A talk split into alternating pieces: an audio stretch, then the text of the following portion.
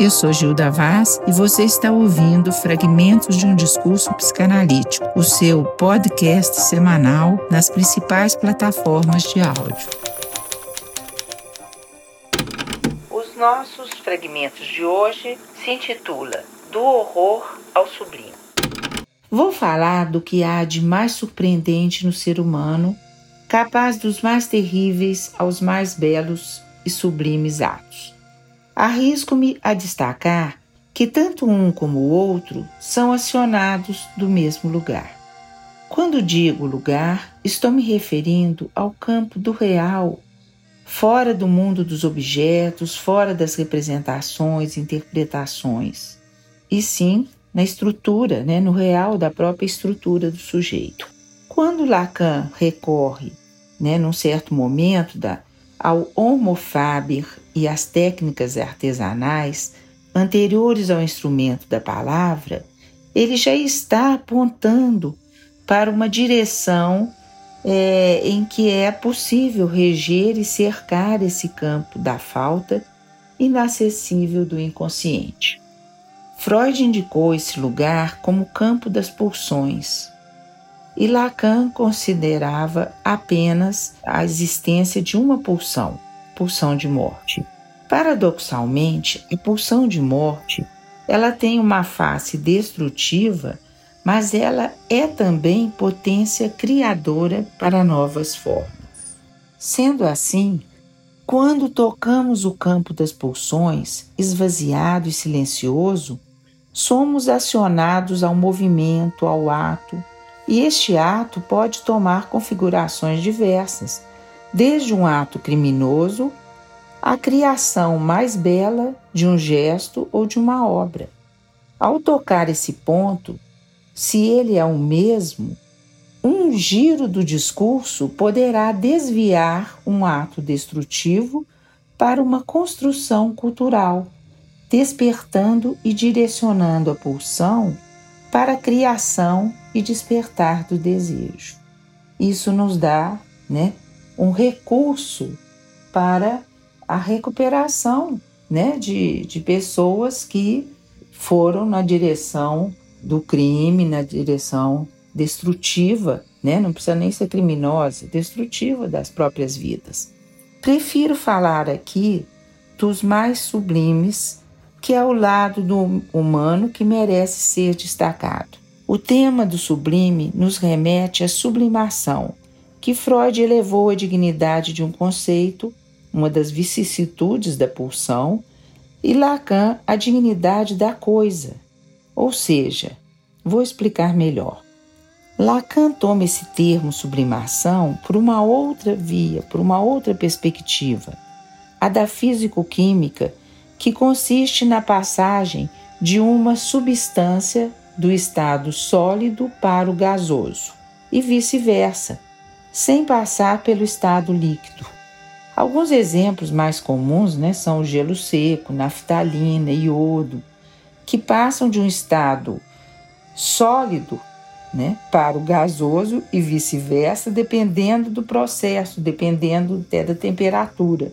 Alguns químicos indicam que essa passagem do estado gasoso para o estado sólido é a sublimação inversa. Né? Isso vai na direção do que estamos falando. Né? O que, que isso tem, então, a ver com a psicanálise? Um gesto, um movimento, um ato pode gerar ou dar forma a um acontecimento, uma produção artística ou cultural. As obras de arte, diz Lacan, ao assinalar seu efeito de fascínio, são gestos petrificados, suspensos, se na cultura a arte se detém nas formas e está pertinente à sua função, isso, né? Para a psicanálise, ela vai além das formas, além de um ponto em que elas se congelam. A psicanálise se ocupará não de onde o movimento termina, mas de onde ele se inicia e de onde ele cai, ele se solta. É o que ele chama, Lacan, né, de chuva de pincel, no Seminário 11, e descreve poeticamente assim.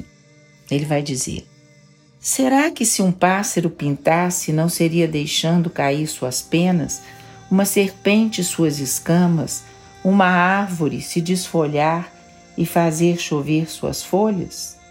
Fazendo um paralelo entre o inconsciente e as obras de arte ou a cultura, o inconsciente não é só aquilo que definimos como formações do inconsciente. Ele é também um puro furo, um buraco negro, de onde se criam novas formas, ou formações, ou melhor dizendo ainda, forma ações, expandindo a palavra. É o furo que permite às pessoas despertarem por um instante a posição do artista seria aquela que desperta, fonte de algo que pode passar ao real. Ele deixa cair, através e por meio de seus gestos criadores, algo que vem causar o desejo do espectador, do ouvinte, enfim, do seu público. É isso que interessa ao analista, a causa e não a forma. Embora operando do mesmo lugar que mobiliza a causa de desejo, e isso tem a ver né, com o conceito de objeto A, ao analista interessa o que aciona esse desejo e não só a forma ou seu conteúdo. São dois polos do mesmo funcionamento. Talvez por isso podemos evocar o termo arte de viver. O viver é também uma arte, né? Isso me faz lembrar também de um termo que é usado assim muito na infância, né?